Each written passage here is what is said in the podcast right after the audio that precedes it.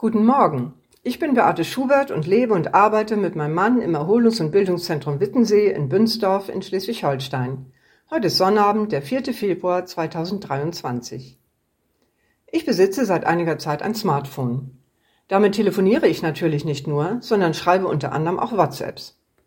Einmal berichtete ich einer Freundin von einer Episode im Urlaub, die irgendwie schiefgelaufen war. Um die Geschichte aufzulockern und zu unterstreichen, setzte ich ein scherzhaftes Grr ans Ende. Zum Schluss las ich mir alles noch einmal durch, um sicherzugehen, dass ich mich nicht verschrieben hatte. Dabei bemerkte ich, dass die automatische Rechtschreibkontrolle etwas verändert hatte.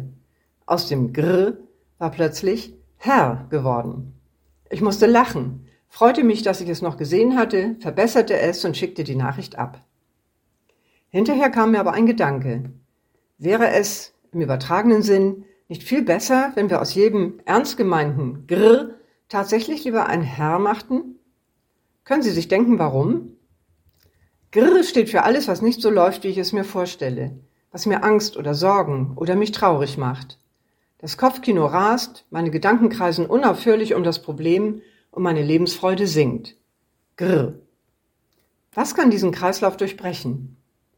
Eben das kleine Wort Herr, an Gott gerichtet. Hilf mir, Herr, lass meine Gedanken zur Ruhe kommen. Tröste mich, zeig mir einen Ausweg. Ich brauche deine Hilfe. Während ich mit Gott, mit Jesus rede, kommt das Gedankenkarussell zum Stehen.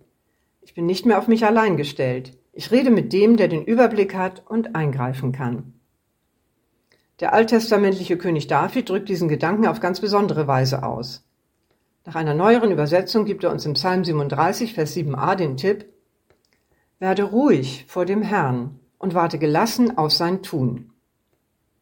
Ich habe mir diesen Satz extra aufgeschrieben, damit mein Blick immer mal wieder darauf fällt. Werde ruhig vor dem Herrn und warte gelassen auf sein Tun. Er sagt damit nicht, bete und vielleicht passiert ja etwas, sondern rede mit Gott und dann kannst du gelassen abwarten, was er tut. Das heißt nicht, dass dann immer alles gleich so ausgeht, wie ich es mir wünsche.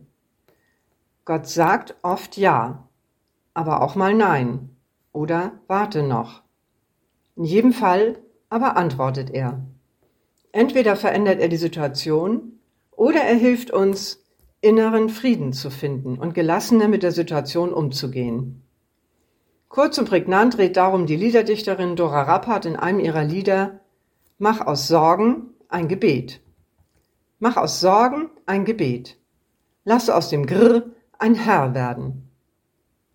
Mein Smartphone bleibt übrigens hartnäckig dabei, das Grill zu verändern. Ich freue mich jedes Mal über diesen Fingerzeig. Bleib nicht bei dem Grill. Erzähl lieber Gott von deinen Kümmernissen.